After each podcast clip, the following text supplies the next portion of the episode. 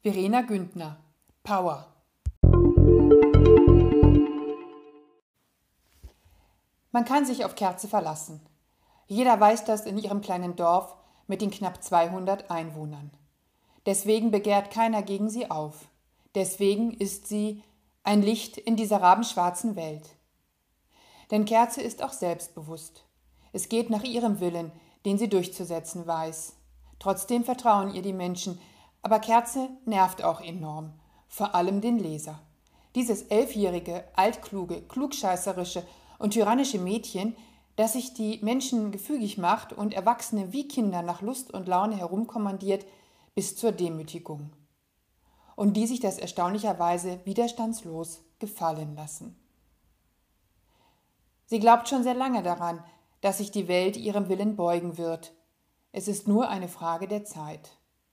So denkt Kerze. Und das wiederum macht nicht nur sprachlos, sondern lässt erschauern. Es ist das Holz, aus dem zukünftige Trumps, fanatische Terroristen und selbsternannte Sektenführer geschnitzt sind. Wo sind die Eltern? Eher abwesend. Die Mutter lässt Kerze gewähren und kümmert sich sonst recht wenig um ihre Tochter. Der Vater nicht da. Andere Erwachsene eher unsichtbar. Bis auf die alte Hitschke, deren Hund Power verloren geht und den Kerze suchen soll. Die alte Lungeroma kreuzt ab und an den Weg und der Großbauer Huber. Dann sind da noch die Kinder, die Kerze erst belächeln und dann doch mitmachen oder besser alles mit sich machen lassen. Kerze nimmt ihre Aufgabe sehr ernst, um Power zu finden. Schließlich steigert sie sich so sehr in die Suche hinein, dass sie das Verhalten eines Hundes annimmt. Immer häufiger verschwindet sie im Wald, Immer mehr Kinder schließen sich ihr an, bis schließlich keines mehr ins Dorf zurückkehrt. Die Kindergemeinschaft hat sich als menschliche Hunde zwischen Bäumen und Laub eingerichtet, trainiert Hund zu sein und radikalisiert sich sektengleich um ihre Führerin Kerze. So sehr, dass die Eltern vor dem Wald und den eigenen Kindern kapitulieren. Power, dieser so verstörende Roman der Theaterschauspielerin Verena Güntner, ist ein Buch über das Verschwinden, über Lieb- und Sprachlosigkeit, Radikalisierung und gesellschaftliches Versagen. Welche Dynamik spielt sich in einer Gesellschaft ab, die zudem in einem hermetischen Dorf um sich selbst kreist? Verena Güntner führt uns Menschen vor, die zwischen modernem Leben und Mittelalter hin und her driften.